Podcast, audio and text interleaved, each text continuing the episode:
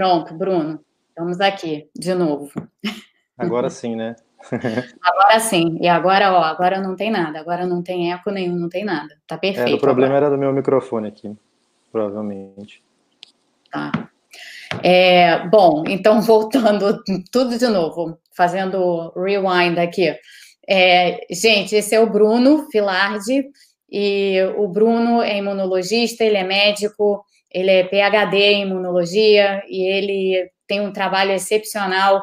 Ele divulga uma porção de coisas no Twitter, faz fios excelentes. Sigam o trabalho dele, se vocês ainda não seguem.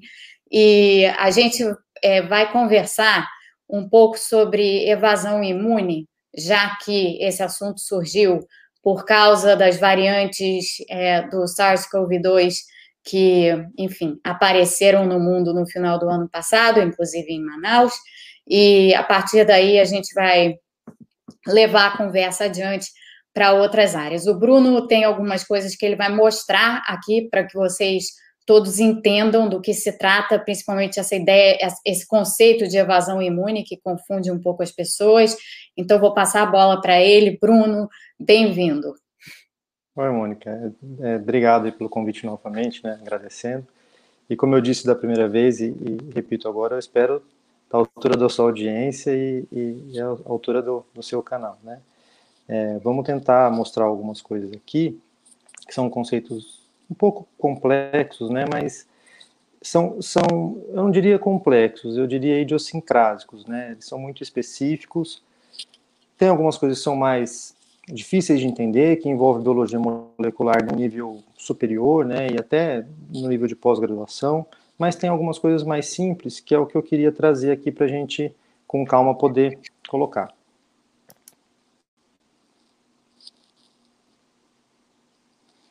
Bom, é, vamos começar a falar de evasão imune, né, o significado de evasão imune. A gente percebe que, pelas matérias que, que acabam saindo em jornais, ou eventualmente por algumas informações ou por um senso comum, a, a gente, muitas pessoas têm a ideia de que a gente perde a imunidade contra algum patógeno, né? E na verdade não é isso que acontece, não é que a gente perde a imunidade. E claro, abrindo, né, fazendo a primeira apresentação aqui de que a gente está falando especificamente para um vírus de, de resposta aguda, eficaz, que o nosso corpo consegue resolver, cria uma resposta imune que é duradoura, né?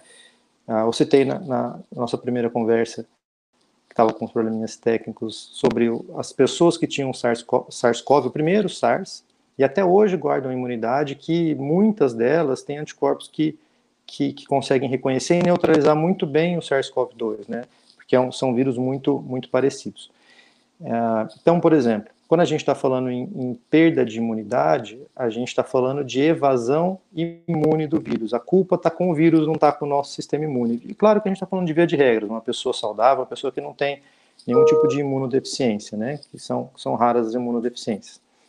Então, essa é a primeira ideia que eu queria trazer.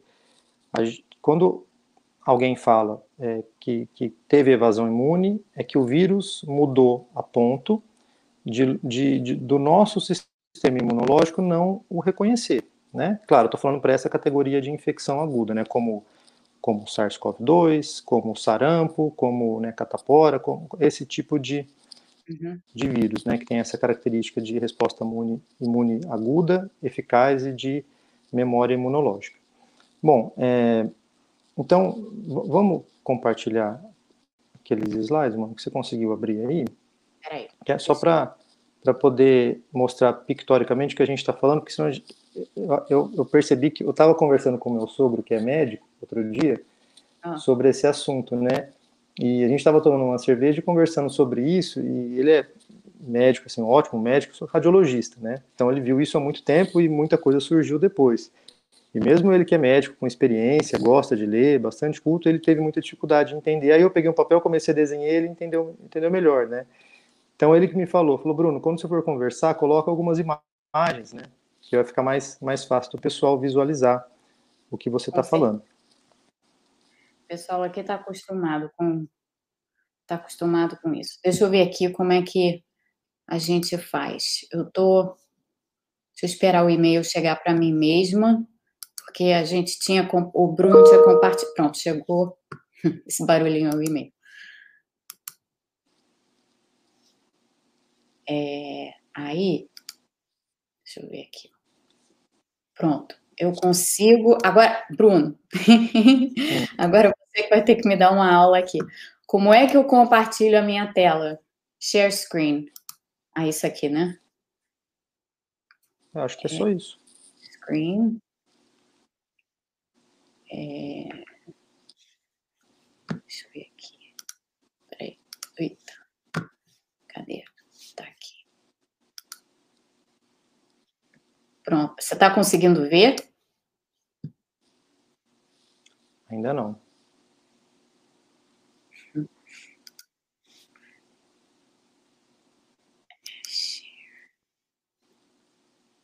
Engraçado, não tá?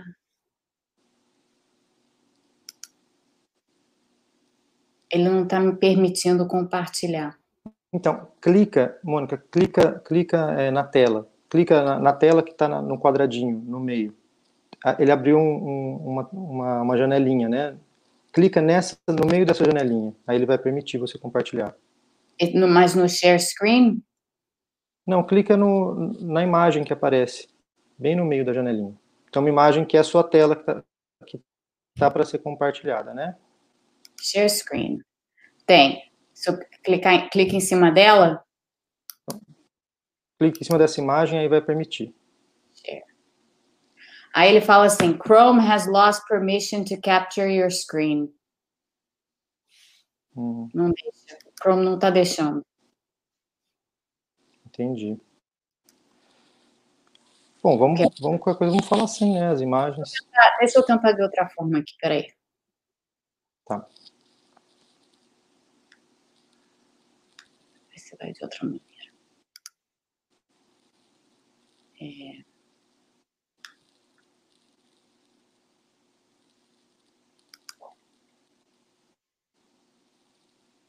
é acho que eu estou tentando compartilhar, ele dá como se fosse erro. Aqui não vai. Aonde estão os seus slides, não vai. Aqui é no meu e-mail. Eu, eu acho que eu sei porque. Eu acho que é porque. Talvez agora vá. Vamos ver. Pelo menos o primeiro. Acho que eu vou ter que fazer isso um a um. Deixa eu ver aqui se vai. Eu acho que é por causa da é questão de segurança do meu e-mail, porque é o e-mail lá do Instituto. Deixa eu ver se agora vai.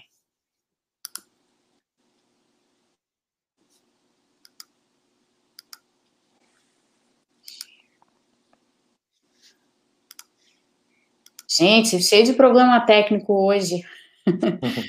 que coisa. Deixa eu ver se vai. Deveria estar aparecendo aqui.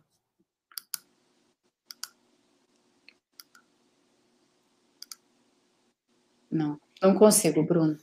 Ele não permite. Não, sem problema. Não, não tem problema. É, bom, então eu, eu vou, eu vou tentar colocar, né? Coisa aqui enquanto você fala. Tá. Não, a ideia é o seguinte, então, é, para a gente poder resumir isso. Ao longo do tempo, né, é, ao longo do tempo desse, desses últimos meses, o mundo inteiro está pesquisando né, o vírus, uma coisa que nunca aconteceu antes na história da humanidade. Então, as pesquisas de, de, de genômica, as pesquisas de, de filogenia, do, do, filogenética do vírus, tanto que o Anderson veio há pouco tempo aqui no canal, né, que deu uma, um show aqui no, com a Mônica, mostrou as linhagens, as variantes, explicou direitinho tudo que está acontecendo. Bom, nesse meio do caminho foram feitos alguns experimentos. Né? É, o primeiro slide que eu ia mostrar é um experimento que foi feito o seguinte: foi incubado vírus numa célula, é, num meio de cultura em laboratório, o vírus, o vírus original, SARS-CoV-2, que apareceu lá em Wuhan. Esse vírus foi incubado com um soro contendo múltiplos, né? Porque o nosso soro ele tem anticorpos contra várias proteínas, é, vários vários peptídeos, várias, vários pontos das proteínas virais. Né? Isso eu eu ia, mostrar, eu vou mostrar depois também. Então, é, o que acontece? Foi incubado esse vírus com células é, para que o vírus fizesse a infecção produzissem novos vírus, e eles pegavam esses vírus novos que foram produzidos, incubavam de novo, e iam fazendo isso por gerações, criando gerações de novos vírus, sempre incubando com o soro de uma pessoa que era que tinha uma, uma imunidade muito grande, neutralizante contra o vírus, né, que tinha anticorpos contra vários pontos específicos, é, cobriam praticamente toda, toda a proteína estrutural do vírus. Bom, é, o que foi visto é que lá para a sétima, oitava é, geração, ou seja, na hora que, pela sétima, oitava vez que eles faziam isso, eles fizeram isso, começaram a aparecer mutações específicas no vírus, e esse vírus foi perdendo, a, ou foi sofrendo uma evasão imune, né? Então, é o que a gente estava falando. Veja que o soro da pessoa, o, o soro da pessoa que teve a doença, se curou e estava imune ao vírus, era o mesmo. Né? Ou seja, a imunidade da pessoa não perdeu a imunidade. Veja que o vírus foi acumulando novas mutações e ele foi perdendo a capacidade, o soro da pessoa foi perdendo a capacidade de neutralizar o vírus. Né? O soro com anticorpos foi perdendo a capacidade de neutralizar o vírus. Então, curiosamente, algumas das mutações que apareceram nesse experimento são as mutações que a gente vê hoje que estão sendo, é, que são as preponderantes, são as que estão é, é, é, se destacando e estão, é, de uma certa maneira, sendo as principais e as mais presentes no mundo, né? Curiosamente, uma que chamou muita atenção, porque, se eu não me engano, na 12 passagem do vírus, é, na 12 geração do vírus, uma que apareceu foi, foi uma que é exatamente a que acontece na África do Sul, que, que causou muito espanto, que as pessoas ficaram muito preocupadas. Quando apareceu essa mutação, o vírus se adquiriu uma capacidade de evasão imune muito grande. Né? É, logo depois, outros trabalhos mostraram que. Eu não consegui se... imprimir algumas, alguns dos slides. Então, um está uhum. aqui. Ah, legal. Ó, esse é o primeiro que eu estou falando a gente percebe que é, ali em cima é uma a parte de cima do, do, do, slide é uma essa parte de cima são uma representação, né, uma imagem representativa do, do experimento onde você incuba é, na, nessas plaquinhas ELISA aí, você incuba é, os, o vírus com as células. E aí embaixo nesse gráfico de baixo a gente percebe que lá para a sétima geração começam a aparecer mutações e, e, o vírus, o nosso, o soro dessa pessoa que foi escolhida porque tinha uma grande capacidade imune, começa a perder a, a capacidade de neutralizar o vírus. O que, que significa essa neutralização? Ele, a pessoa, o, o soro, ele, ele, mesmo na presença desse soro, o vírus conseguia infectar a célula, certo? Então foi isso que aconteceu. É, e, e, perceba que ali, a, logo antes dele cair a zero, apareceu essa mutação. E, se não me engano, E484K, tá. né? Isso, exatamente. Essa mutação que é a mutação sul-africana, certo? Então a gente percebe que o que a gente viu, a gente testou in vitro, né, no laboratório, uma realidade, a gente viu in vitro o que está acontecendo no mundo, ou seja, essas novas variantes mostram que de uma certa maneira, elas é, conseguem, é, ou seja, elas têm potencial de evadir o nosso, nosso sistema imune. Né? Logo depois, um, um grupo sul-africano fez um experimento muito parecido com esse aí. Né? Só que, na verdade, ele não fez a, a cultura celular, ele não criou, ele já pegou o vírus pronto, ele já pegou o vírus pronto, esse vírus mutado pronto, e, e que, é, que é essa variante, né, essa linhagem nova que tem na África do Sul, e testou para as pessoas que já tinham soro, ah, o soro dessas pessoas já tinha uma grande quantidade de anticorpos, né? E aí ele percebeu, eles perceberam que muitos desses, desses soros com grande quantidade de anticorpos perdiam a capacidade de neutralizar essa nova variante. Isso gerou uma preocupação enorme em todo mundo, né? O mundo inteiro ficou em dúvida, porque a vacina está sendo feita com o primeiro vírus? A vacina está sendo feita com, com, com a proteína S do primeiro vírus. Então, de uma certa maneira, a gente está sendo, vamos, colocar que a gente está está recebendo um imunizante baseado numa infecção que já não existe mais, né? Vamos ser assim, para causar uma certa polêmica inicial e chamar a atenção. Vírus que já não existe mais, né? Numa, numa, num vírus que não existe mais, numa certa, quer dizer, existe o vírus, é um vírus que faz um, é um vírus que já não faz mais parte da nossa realidade, um vírus, um vírus ancestral, né? um vírus que ficou para trás na escala evolutiva dele. Bom, é, então surgiu, muito, surgiu uma dúvida muito grande, porque se a gente testou em laboratório que essas pessoas que estavam imunes ao primeiro vírus perderam a capacidade, o soro dessas pessoas, os anticorpos presentes no soro dessa pessoa, dessas pessoas, perderam a capacidade de neutralizar esse novo, essa nova linhagem, então, obviamente, se a vacina foi feita desse primeiro, desse primeiro vírus, tudo está perdido, né? Tá, mais da metade das pessoas que receberem a vacina, quase ninguém vai ter, de uma certa maneira, uma proteção completa. Mas isso não é verdade. Ou, ou, ou, ou vamos colocar assim, que isso não é a história toda. E esse, esse é o teor da nossa conversa aqui. Você, você conseguiu imprimir outros slides, Mônica? O próximo é o da proteína spike, né? É, o próximo era só para mostrar do que a gente está falando, né? Porque a gente fica é, falando do vírus, de proteína spike, etc. Spike. Ah, não, é, é, esse, esse, aí pode, pode passar. Esse aí vai ser difícil de ver, mas era, era a representação tridimensional da proteína spike, né? Vai ser difícil de ver. Depois. A... Era esse aqui, não? É, isso, era esse aí. Bom, a, ali à esquerda está o vírus, todo, todo, mundo já viu essa imagem, que está cansado de ver essa imagem. E do lado direito, essas coroinhas né, do, do, do coronavírus são as proteínas S, ou proteína spike, que elas se ligam ao receptor celular, embaixo, essa grande, essa grande circunferência de baixo é a nossa célula, né, que o vírus está tá infectando. Então, essa proteína spike se liga na, na, no receptor que, que é presente, que está praticamente em todas as células do nosso corpo, se liga nessa, nessa proteína de superfície e o vírus consegue se juntar à nossa membrana celular e o material genético, que é o RNA do vírus, entra na nossa célula e começa a síntese proteica das, é, da, das proteínas do vírus. Né? E aí cria-se uma quantidade grande de vírus, mil vírus, 10 mil vírus, etc., que acabam indo infectar as outras células. Então esse que é o, que é o mecanismo de infecção, né, que todo mundo já... Só para lembrar. Então quando a gente está falando de imunidade, a gente está falando da, contra essa proteína S. Por que contra essa proteína S? Porque se a gente neutralizar esse mecanismo de infecção, que é uma característica muito interessante dessa, desse vírus, a gente neutraliza, ele não infecta mais, a gente está imune a ele.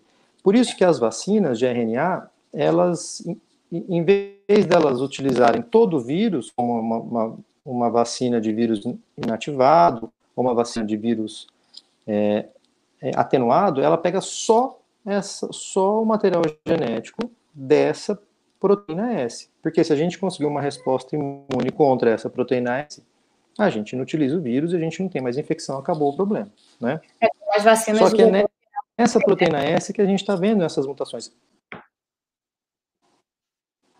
Então, Sim, as vacinas de vetor viral e as vacinas de RNA. É. Certo?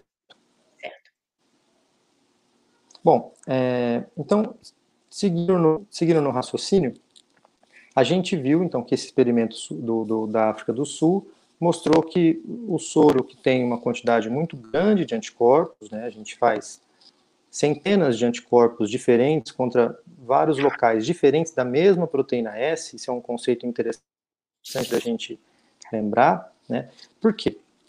A ligação entre o antígeno ele se dá em poucos aminoácidos. 4 ou 5 aminoácidos é, é o local de ligação mais robusta, né? De, uma, de, de, um anticorpo contra um antígeno. Então, a gente, é, a proteína S, ela tem 600, quase 600 aminoácidos. Então, a gente consegue fazer centenas de anticorpos diferentes contra a proteína S. Claro que não é assim, porque a proteína S em, em vivo, ela não fica, ela não é linear, ela tem uma estrutura tridimensional. Mas a gente cria centenas de anticorpos potenciais que poderiam inutilizar ou neutralizar a proteína S. Mas o ponto que ela se liga especificamente na nossa, o ponto que ela se liga na nossa é, membrana celular, na nossa proteína celular, é esse ponto aí em cima, que a gente chama de RBD, né? E essas mutações que acabam, é, essessas mutações que acabam gerando uma evasão imune são mutações nessa região. Por quê? Obviamente, se a gente está falando do contato da proteína S com o receptor da nossa célula, que é onde vai ter essa ligação para o vírus na nossa, na nossa célula, um anticorpo se liga avidamente a essa região, ele tem um poder neutralizante muito maior do que um que se liga na região diametralmente oposta, por exemplo, né, da proteína S. Então, isso é uma coisa lógica. Apesar de que é importante dizer, um anticorpo tem quase o tamanho, o anticorpo total tem quase o tamanho da proteína S. Eles têm praticamente o mesmo peso molecular, né, curiosamente. Mas o ponto de ligação do anticorpo com o antígeno são poucos aminoácidos, né? Isso é uma característica que não é não é intuitiva, né? Não é algo que é do senso comum. Né? Os quatro, cinco aminoácidos, se tiver uma boa avidez, uma boa ligação, já é suficiente para ter uma mais excelente.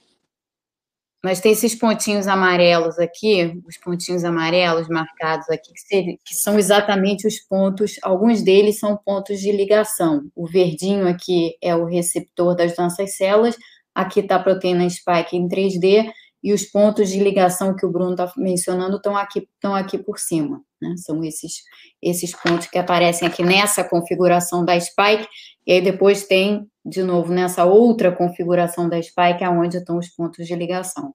Isso é importante também para o pessoal ter, ter ideia de que quando quando as mutações acontecem, se elas acontecem exatamente nessa região da proteína spike, a conformação dela muda, ela muda, ela, ela vira outra coisa.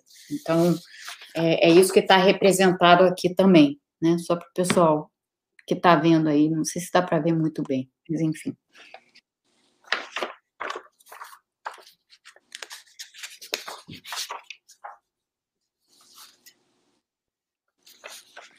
Bom, é, era, era essa mais ou menos a ideia que a gente quer trazer. Agora, seguindo com outros experimentos que eu, que eu trouxe, né?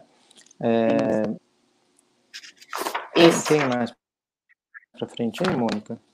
Esse. Não, mais, mais para frente, os mais para baixo. É, esse. Esse vai ser difícil da gente ver. Esse é o dos títulos. Esse vai ser difícil da gente ver para trazer a ideia de olhar, vai confundir um pouco mais. Isso, esse experimento é esse é dos títulos de anticorpos. O que quer dizer isso aí? Vamos pegar a primeira coluna, né? A primeira coluna são as pessoas que ficaram imunes ao vírus original. Então, tudo que está em azul são títulos de anticorpos suficientes para neutralizar o vírus, que é o vírus original. Testar esses vírus. Se a gente testar esses soros que tem essa quantidade de anticorpos, soros naturais, tem a quantidade de anticorpos. Para a coluna, para a segunda coluna, a gente percebe que esses pontos em vermelho, ou esses pontos em são, são, o, o, o, são as pessoas que perderam a capacidade de neutralização. Né? Então, e, e é o mesmo significado da, da terceira coluna é que a segunda coluna está olhando só para aquele RBD que a gente falou, que é o local de ligação mais estreita, né? É, e a terceira coluna está olhando para a proteína spike toda. A gente percebe, então, hora que esse trabalho foi publicado, gerou um pânico mundial na comunidade científica, né? Porque ninguém mais vai, quase ninguém mais está imune contra essas novas variantes, né? essas novas são as mais presentes, certo? Essa aqui.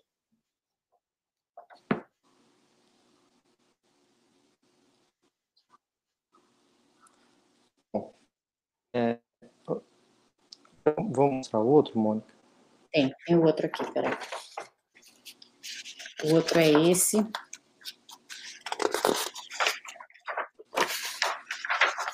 Esse.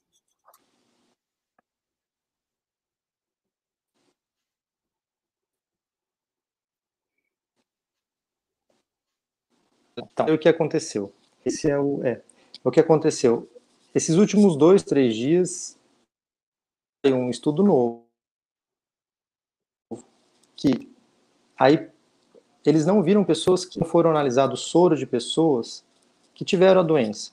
mas foram analisados soro de pessoas que foram vacinadas, certo? Que é o que, que, é o que importa mais para a gente agora. Né? Porque a gente está partir do princípio que vacinadas e vão, e, e vão estar tá protegidas é, e, e deveriam estar protegidas contra contra o, o, o SARS. É, e óbvio que elas vão ser expostas para não agora circulando, né? Então, o que que esse trabalho ele as pessoas que, que receberam vacina da Pfizer, da Moderna, né, pegou das duas, duas vacinas, para esses novos vírus e viu que, na verdade, a perda de capacidade de neutralização, quando comparado, foi muito pequena, certo? É, a, a diminuição foi muito pequena. Então, de uma certa maneira, a gente, esse trabalho mostrou que a gente está tá protegido. A vacina ela é para as variantes. Agora, esse aqui, Bruno, você está falhando um pouquinho, só para te dizer isso, no, no, no, no, na, de vez em quando. Mas esse, esse trabalho aqui, ele está analisando a variante do Reino Unido e a variante da África do Sul, certo? São essas duas que estão analisadas aqui.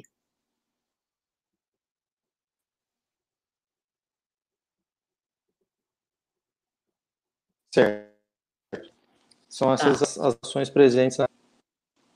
É, porque a gente ainda não tem nenhum trabalho, embora não se espere que seja muito diferente, mas a gente não tem ainda nenhum trabalho com a variante de Manaus que tem uma outra mutação na proteína spike, Ainda além, além de compartilhar as duas que ou uma que está na do Reino Unido e outra que está na da África do Sul, que são essas que estão descritas aqui. Então, nesse, nesse aqui, gente, só para.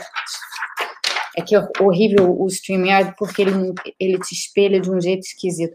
Lá na parte mais extrema do gráfico aqui, vocês estão vendo o que, que acontece com os títulos de anticorpos quando as mutações, tanto do Reino Unido quanto da África do Sul, são consideradas, e o que a gente vê exatamente é esse efeito aí que o Bruno estava dizendo, de que não tem tanta diferença assim é, na, na, enfim, nos títulos de anticorpos que, as, que, a, que as vacinas promovem, né? É isso, no fim das contas, que essa coluna está nos dizendo.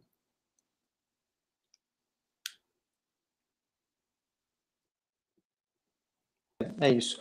Agora, Mônica, tem uma. Tá falhando um pouco o áudio, não sei se eu tô. Se, se meu som tá. Tá falhando um tá pouquinho. claro, ou tá falhando só para mim aqui. O pessoal tá escutando, mas tá falhando um pouquinho.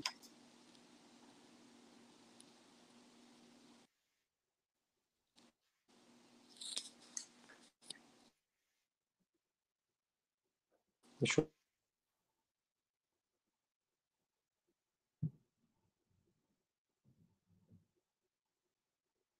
É.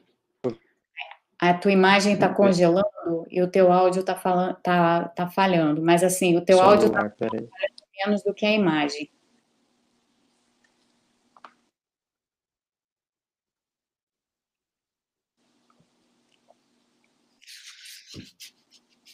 Peraí, eu vou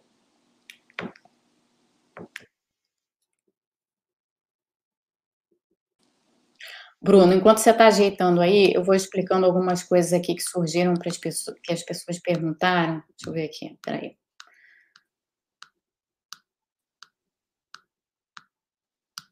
É...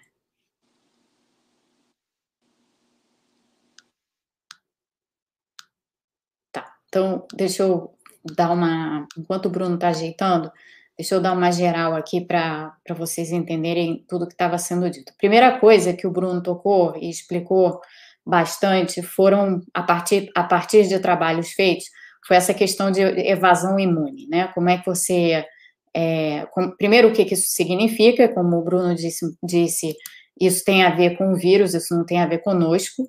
É, então, quando o vírus passa por uma mutação qualquer, é, ele pode é, se essa mutação pode provocar uma mudança estrutural no vírus de tal maneira que o nosso sistema imune deixa de reconhecê-lo. É, o Bruno acho que saiu para entrar de novo. Então, quando isso acontece, e isso foi o que eu estava mostrando nesse primeiro estudo aqui que o Bruno destacou. Nesse primeiro estudo aqui, gente, foi um estudo in vitro, tá?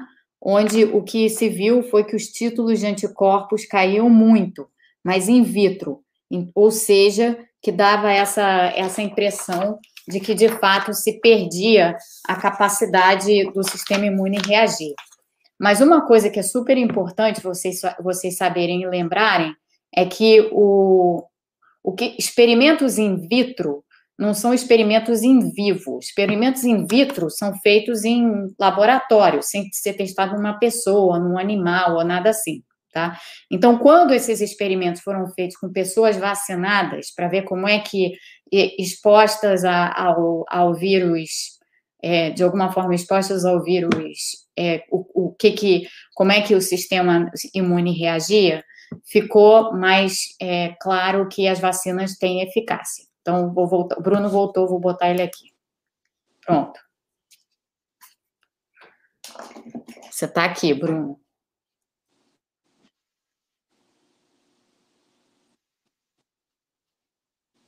Acho que o sinal do Bruno continua ruim.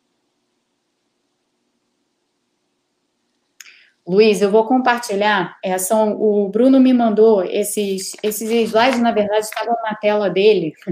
E ele me mandou, eu, eu baixei tudo em forma de foto para poder mostrar aqui para vocês, porque eu não estava conseguindo compartilhar minha tela. Agora o teu som voltou.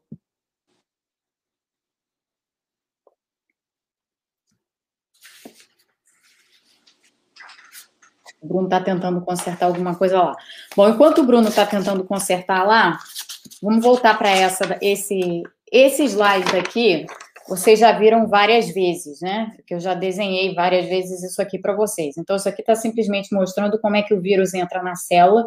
Aqui está o receptor, o ACE2, o receptor da célula. Aqui está a proteína spike. Quando ela se liga no receptor, abre-se esse vesículo aqui, vocês estão vendo essa essa bolha, essa bolha aqui que abre na célula, o vírus então consegue é, soltar o seu material genético, que é essa fita aqui que vocês estão vendo de RNA azul, ele consegue soltar o material genético para dentro da célula. Isso é como o vírus infecta.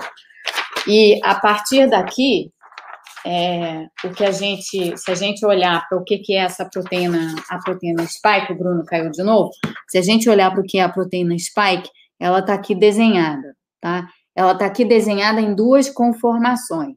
Então, tem uma conformação da proteína spike com a mutação E484K e tem outra conformação aqui, ó, da proteína spike com a mutação N501Y, tá?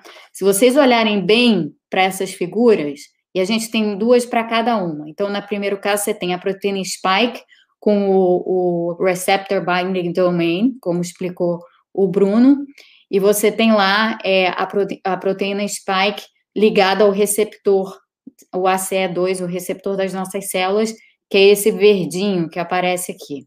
Isso para uma mutação. Para outra mutação, para a mutação N501Y, dá para ver já aqui é, embora não sei se vocês conseguem ver com muita clareza, mas dá para ver com alguma clareza que a proteína está diferente. Estão vendo? É uma outra, a proteína está com uma conformação diferente. E aqui está, de novo, ela se ligando no verdinho aqui, que é o ACE2. Tá?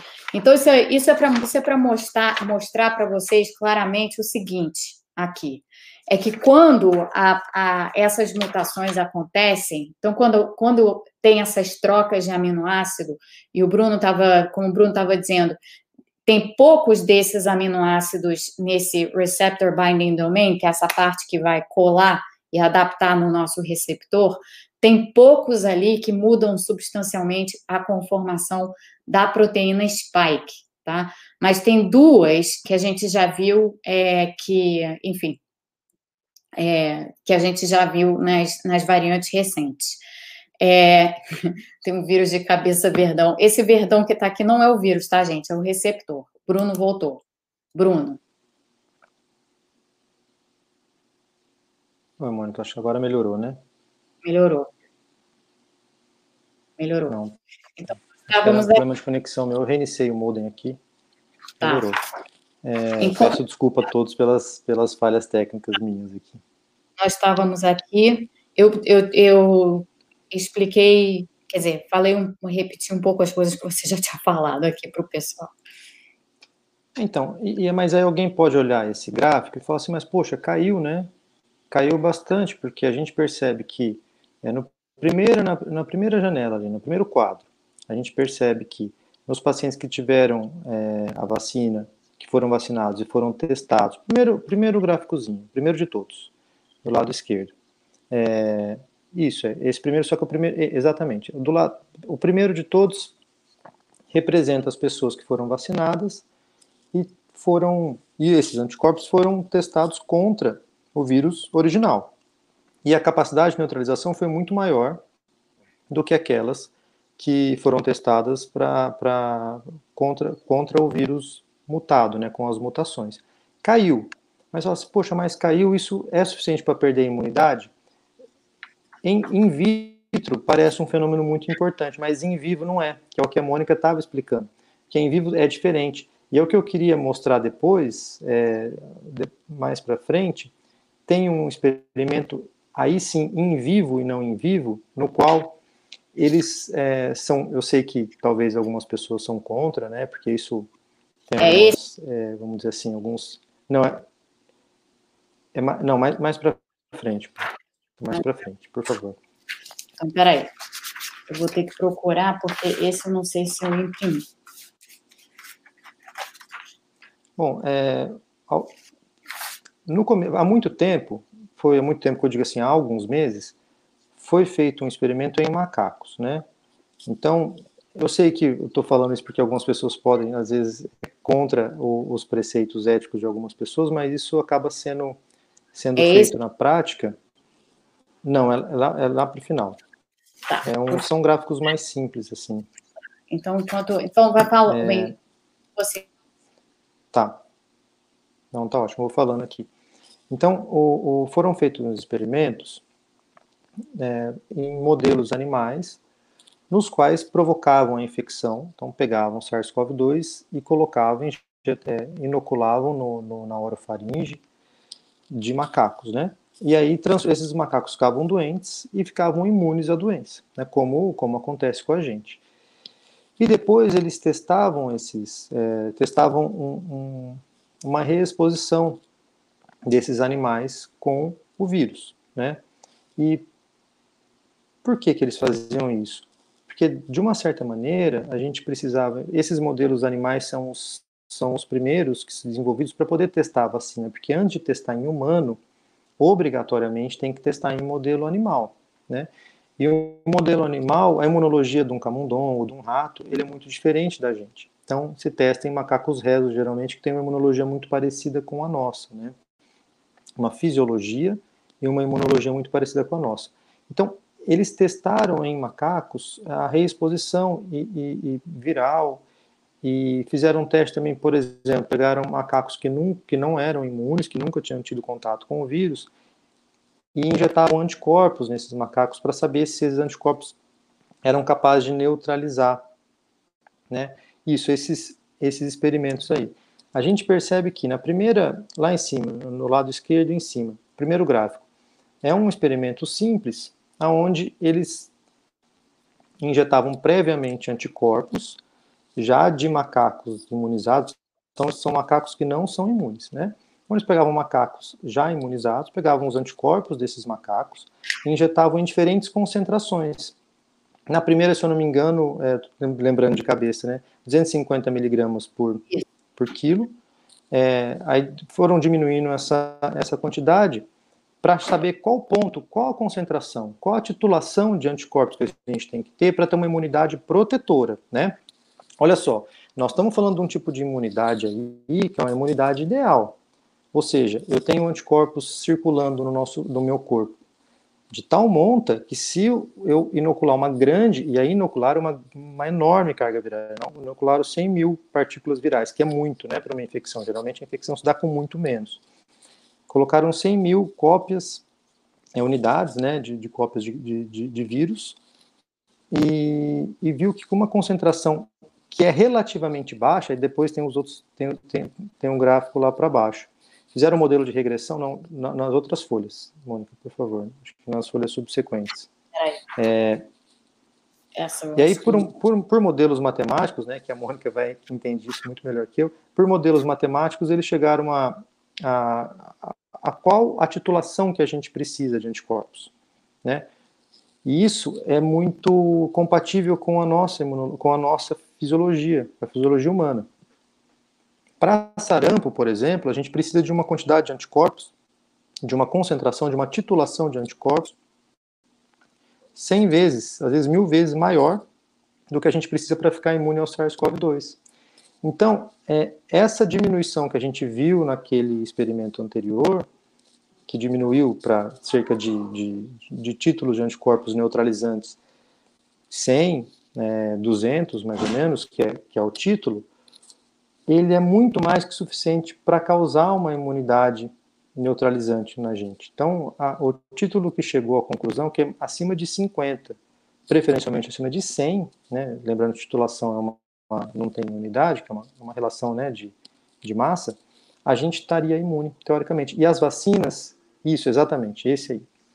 Então, chegou à conclusão que corte ali entre 45, 50 de títulos de anticorpos, a gente fica imune à infecção viral. Olha só que interessante. A gente não precisa de uma quantidade muito grande de anticorpo. E aí o que eu quero, para a gente meio que encerrar essa primeira parte aí da conversa, né, o, o a próxima folha, é para mostrar o seguinte, que, que a próxima folha, por, por favor, Mônica. Depois é, dessa? É, seria para mostrar, isso, depois dessa. Peraí. Seria, é seria para mostrar Isso então, seria a próxima, a próxima, a próxima informação seria para falar que é, a gente consegue com vacina, a gente consegue é, a, a, nossa resposta imune, a gente está falando só até agora de anticorpos, né? Que parece que é o mais importante e não é o mais importante. A gente está falando de um de um pedaço da imunologia. Imagina que a Mônica já falou isso em outras lives dela, eu achei a, a metáfora dela genial, como se a imunologia nossa fosse uma orquestra sinfônica, né?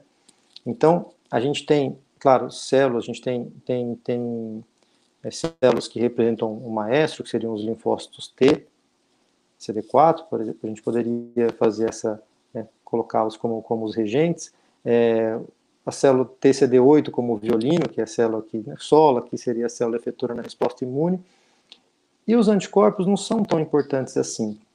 Para a infecção viral, claro que eles têm importância deles. A gente viu naquele experimento com macacos que se a gente injetar só o anticorpo no sangue, injeta, pega uma veia do macaco e injeta o anticorpo, e faz a inoculação do vírus pela, pela traqueia, como a infecção normal nossa.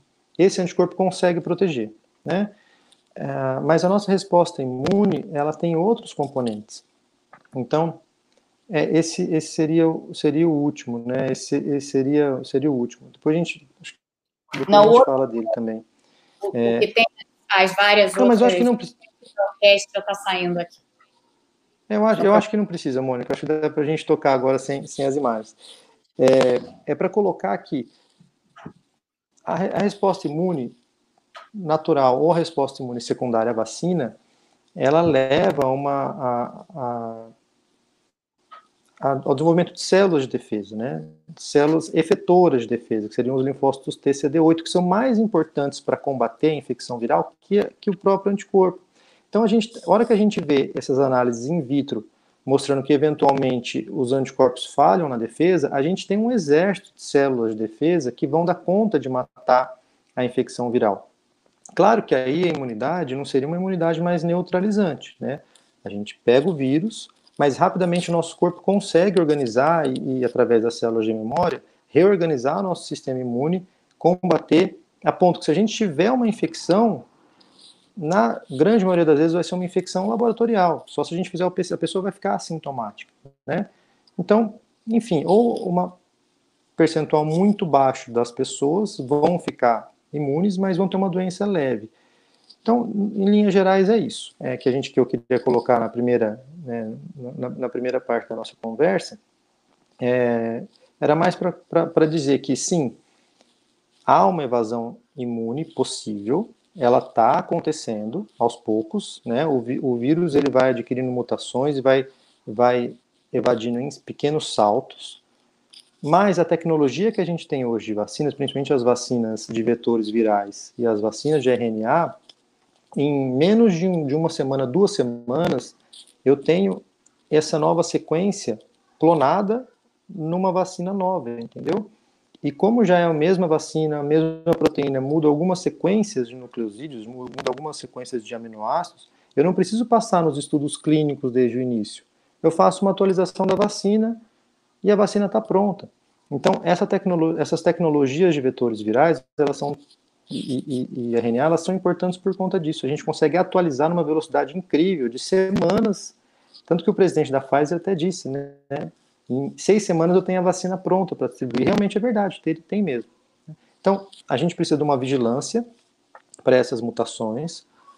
A gente não precisa se preocupar agora com as vacinas que estão sendo feitas, elas têm toda, toda a, evidência de que elas vão funcionar. Claro que assim, pra, em ciência a gente tem que ser pragmático, né? Se eu não tenho o experimento para a variante de Manaus, teoricamente eu não posso afirmar nada. Mas baseado no conhecimento que a gente já está vendo, eu posso muito bem dizer que eu tenho uma chance imensa, uma chance muito provável de que as vacinas vão funcionar para todas as variantes. Né? Acho que essa é a primeira mensagem que eu queria, das variantes que a gente tem hoje. Né? E essa é a primeira mensagem que eu queria trazer aqui. Essa mensagem é super importante porque, no fundo, a variante de Manaus, ela tem três mutações, ela tem uma a mais do que...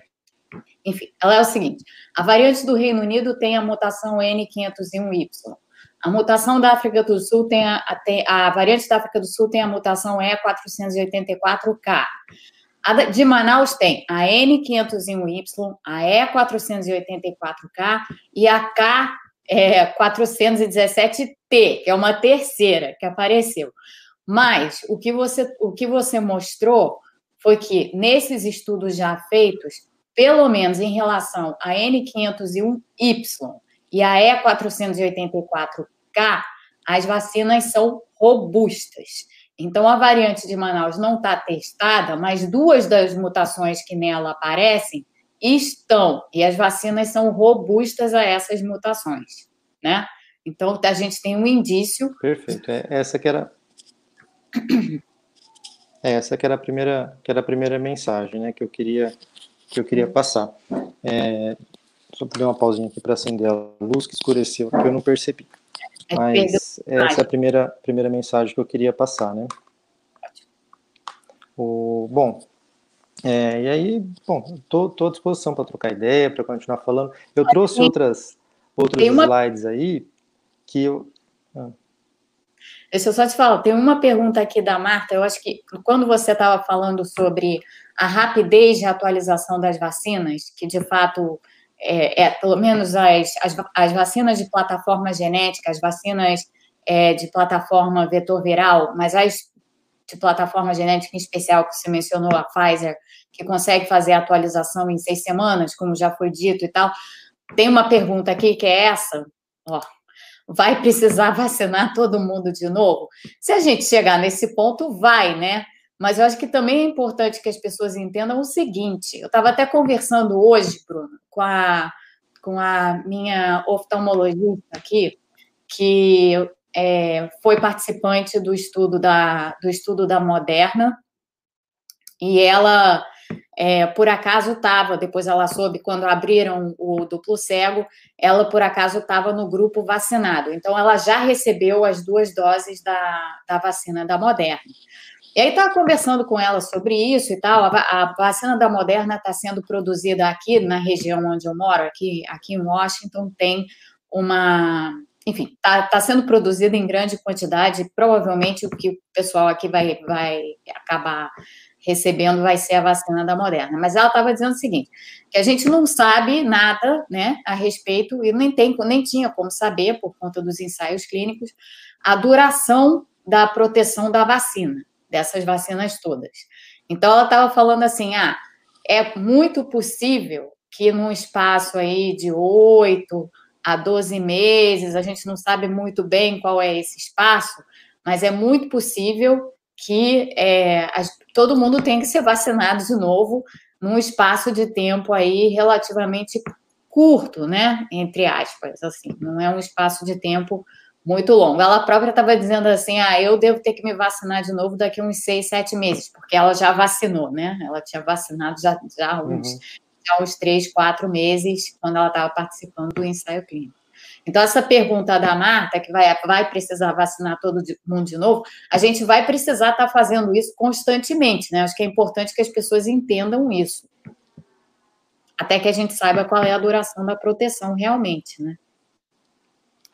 É, o, o, geralmente, historicamente, o que as pessoas fazem é o seguinte: a gente fala muito de anticorpo, como né, basicamente 90%, do tempo, 90 do tempo a gente falou disso, porque é o que a gente consegue dosar muito fácil. Esses ensaios de células T, células B, é, principalmente células T, né, são muito difíceis de fazer em grande escala. São feitos em laboratório, quando você pega 15 pessoas e faz, né, e aí você depende dali algumas informações que você estende para a população. Mas é, é, importante lembrar que existe uma, existe uma associação né, entre, do, entre título de anticorpos e proteção clínica. Então, historicamente, o que, que a gente faz? Historicamente, o que a gente faz? A gente compara os anticorpos e vê quanto que eles estão caindo ao longo do tempo. E eles caem mesmo, é normal. Por quê? É. Você se você mantivesse títulos altos de anticorpos para todas as infecções que você for ter na vida, a gente ia ter amiloidose, né? A gente ia ter, né, que é uma doença que, que, é um, que é um tipo de câncer que dá em células que produzem imunoglobulina. Então a gente, a gente teria uma doença. Então a gente não pode ter uma, uma grande quantidade de anticorpos circulando, eles precisam cair. E quando há um reencontro com o vírus, rapidamente se produz os anticorpos novamente. Isso rapidamente são questões de questão de horas, dias, poucos dias esses anticorpos são, são produzidos. Agora, o que, que qual que é a minha impressão? Enquanto o vírus estiver circulando, né?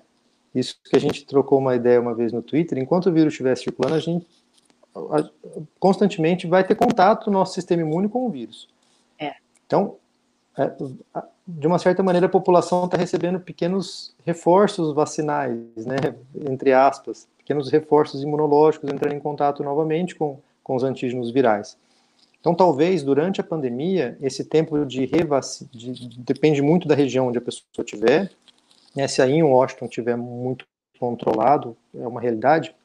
Mas o que a gente está vendo no Brasil, esse controle não vai ser rápido. É. Então, duas doses da Coronavac ou duas doses da vacina de Oxford provavelmente vai, vai gerar uma boa imunidade e as pessoas vão continuar circulando e a gente sabe que o, o brasileiro não vai fazer um, né? A gente gostaria que sim, mas na prática não está nem se respeitando antes da vacina, o isolamento, né? Então, a hora que a pessoa vacinar, ela, ela vai sair para o mundo e aí ela vai entrar em contato com, novamente com os antígenos e essas, naturalmente essa proteção vai aumentando da sociedade vai chegar num ponto, daqui a um ano, talvez com a epidemia já já com o vírus é, circulando muito pouco na, na, na sociedade, aí vai, vai, vão ser feitos testes novamente nas pessoas, é, vai se observar se esses títulos de anticorpos estão caindo e vai programar um reforço vacinal. E esse reforço vacinal talvez seja já com as vacinas, com essas mutações, né? Ou uma, uma mistura de, então, por exemplo, a vacina da Pfizer a geração 2, a geração 3 da vacina da Pfizer vai ter talvez é, a variante de Wuhan, vai ter essa variante da, da, da, África do Sul, vai ter um pouquinho da variante né, de, da Inglaterra, e a gente vai receber uma mistura de RNAs de todos esses vírus que estão circulando. É assim, imagino. É uma hipótese, é assim a minha hipótese, é assim que eu vejo o futuro. Essa é uma hipótese, aliás, muito interessante, porque eu acho que poucas pessoas, quando pensam nessa questão da atualização das vacinas, pensam, pensam nisso, mas é interessante, né? Porque é uma maneira da. Gente, fazendo uma comparação ruim, na, na, vacina da gripe, que é uma vacina de vírus inativado, é outra plataforma completamente diferente, mas a gente põe na vacina, de certa forma, as cepas principais do vírus da gripe que estão circulando naquela estação. Né? Então, aqui nos Estados Unidos você toma, no Brasil ainda é a trivalente, aqui nos Estados Unidos você toma a quadrivalente. Então, é, a, a vigilância genômica é, avalia aí quais são as cepas que vão estar em circulação e a vacina é feita com base nessas, nessas diferentes cepas. Porque a vacina da gripe já evoluiu para isso. Né? Inicialmente era uma só, uma cepa só, depois passou, passou para mais e tal. O mesmo tipo de coisa a gente pode vir a observar nessas vacinas de RNA mensageiro, né, onde a gente não está falando do vírus inteiro, a gente está falando de um pedaço da proteína spike, mas ainda assim você pode, nas futuras gerações dessas vacinas, você pode ter mais de um código para o pedaço da proteína spike específico, e, portanto, assim, você, você tem uma rede maior de, de respostas que você é capaz de suscitar com aquela vacina, né? É isso que você está falando, no fim das contas, que é uma hipótese super interessante até de se pensar. É, é isso, né? E, e, uma, e outra informação né, que eu disse das idiosincrasias, né, do, dos conceitos da imunologia, é que quando nosso corpo entra em contato com um antígeno, uma proteína, né, então nossa, nossa célula sintetiza a proteína inteira, a proteína S inteira, no nosso intracelular. O, o que é apresentado às nossas células de defesa para gerar a resposta imune aos anticorpos são pequenos fragmentos da proteína. Não faz anticorpo é, é, para reconhecer toda a proteína. Lembra que eu disse que a, o reconhecimento do antígeno anticorpo são por poucos aminoácidos? Então, por exemplo, no MHC do tipo de classe 1, que, que é o que vai, é, que vai sensibilizar os linfócitos TCD8, cabem no máximo 10 aminoácidos né, no MHC. Uhum. Então, a proteína é muito clivada para chegar nisso. Ou seja, eu não diria que, que, que a gente tem uma, uma, análise combinatória perfeita de toda a sequência, não é isso. Até porque as proteínas que fazem a metabolização e o processamento desses antígenos têm pontos que tem pontos de cortes mais específicos, né? São as proteases, elas têm algumas ligações mais específicas que ela, onde elas cortam essa proteína para fazer os fragmentos dos, dos peptídeos. Mas no MHC de classe 1, a gente tem 10 e no MHC de classe 2, em média, 20. O tamanho do, do, da quantidade de, do peptídeo é 20 aminoácidos, né? Uhum. Uhum. Então, pode ser que no futuro próximo as vacinas evoluam, não coloquem nem, não tragam para a gente nem a proteína S. Né? Tragam para a gente, numa análise combinatória específica que modelos matemáticos vão trazer, esses peptídeos já prontos, entendeu? Sim. Preferenciais aonde a gente vai. Isso. Uhum.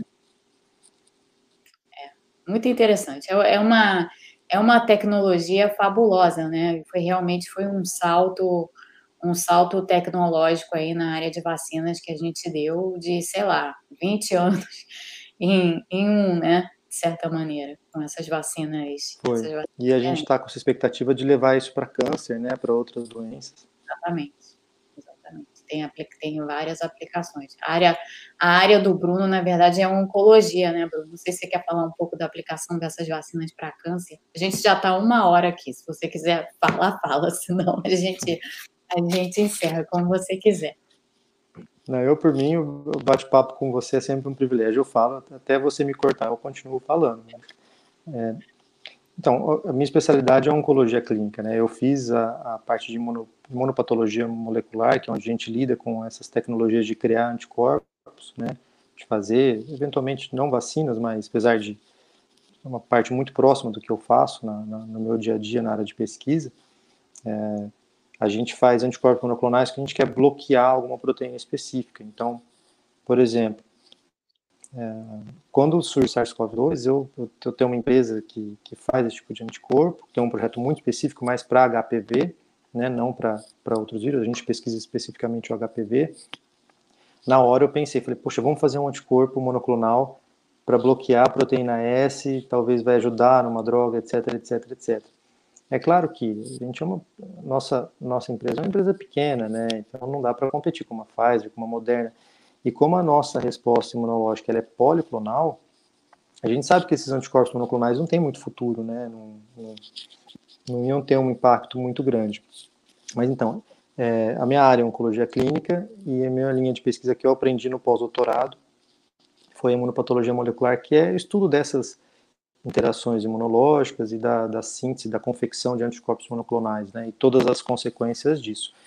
Isso é muito utilizado em câncer, especificamente, porque os tumores têm vias de sinalização muito específicas, então tem mutações muito específicas e mantidas nas linhagens tumorais. A gente pode pensar é, num câncer muito parecido com o que acontece no vírus. Há uma célula é, é, inicial com uma característica genômica inicial e ela vai sofrendo mutações e criando novas linhagens dentro do nosso corpo. Então, muitas vezes se faz a quimioterapia, mata uma linhagem ancestral, essa linhagem nem existe mais, e o que existe no corpo da pessoa são essas novas linhagens, né?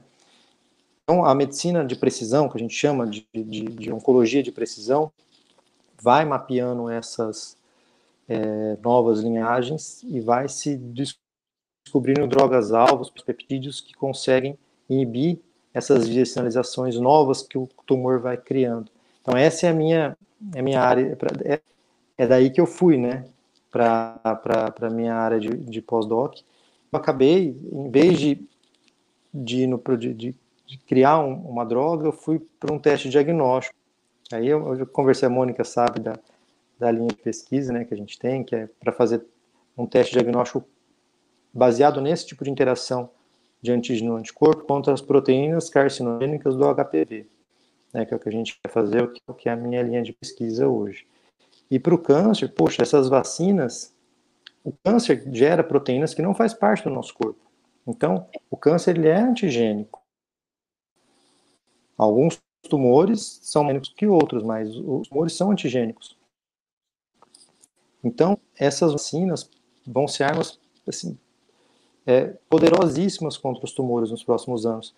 Sempre que a gente passa por uma guerra, a ciência evolui, né? E, e nessa guerra que a gente está passando da pandemia, eu não tenho dúvida que a ciência vai dar um salto enorme e a gente vai ter novas armas terapêuticas contra, contra câncer em breve. Daqui dois, três anos vai começar a aparecer muita coisa.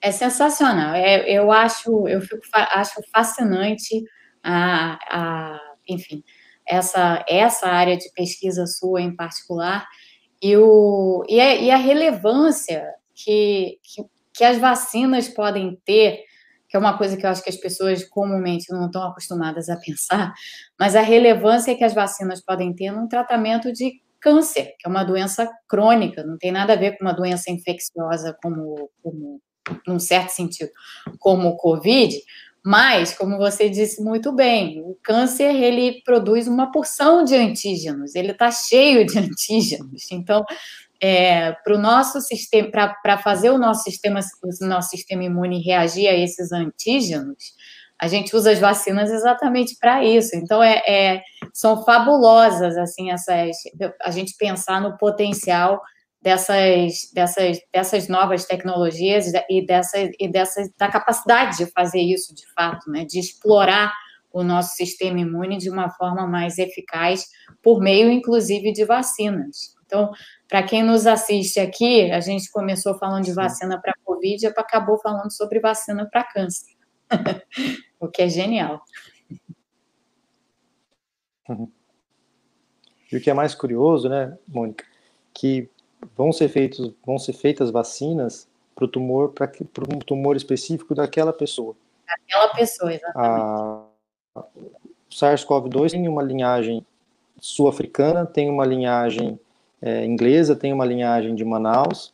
O tumor de um paciente específico vai é ter a linhagem específica que foi criada para aquele, né? Então vão ser feitas vacinas para tumores específicos pra, de cada uma pessoas.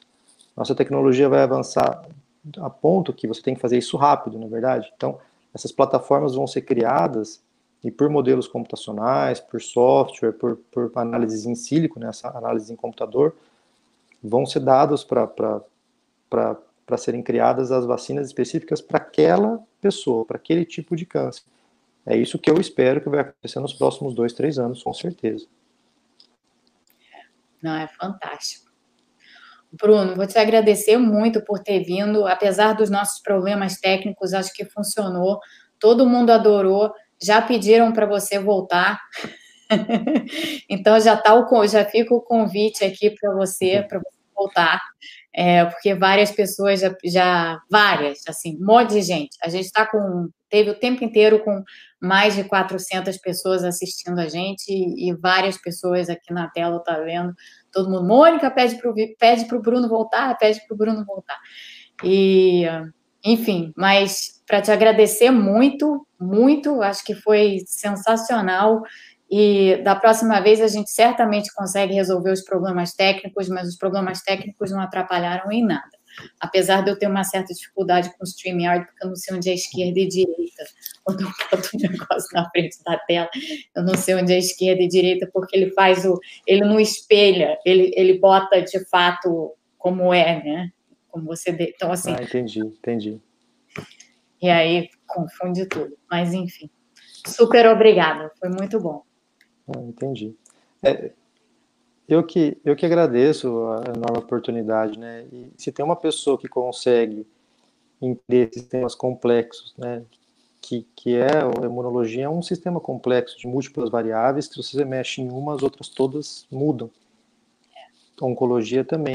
E se tem uma pessoa que consegue fazer isso na economia, é você, né, Mônica? Então, você tem a capacidade de entender isso, de, de conseguir explicar que, que a gente não tem, né? E isso eu percebi, te seguindo no Twitter, eu falei, nossa, mas como ela entende tanto de medicina de imunologia, assim, né? Depois eu fui descobrir que você tem estudado isso formalmente, né? Tem, tem estudado isso formalmente, mas é, para mim é um grande privilégio conversar com você, eu tô, tô muito feliz mesmo, eu tenho uma admiração pessoal muito grande por você e espero e espero voltar aqui às vezes sim, com certeza, é só chamar que a gente está aqui. Opa, vai ser ótimo. Então, ó, fica aí. Eu vou, eu vou tirar a gente da, do ao vivo, mas fica, não vai embora, não. Fica aí, tá? Então, gente, boa noite. Obrigada a tá todos bom, por estar aqui. É, e foi um prazer ter o Bruno. Teremos o Bruno de novo, tá? Vocês podem aguardar que ele vai voltar.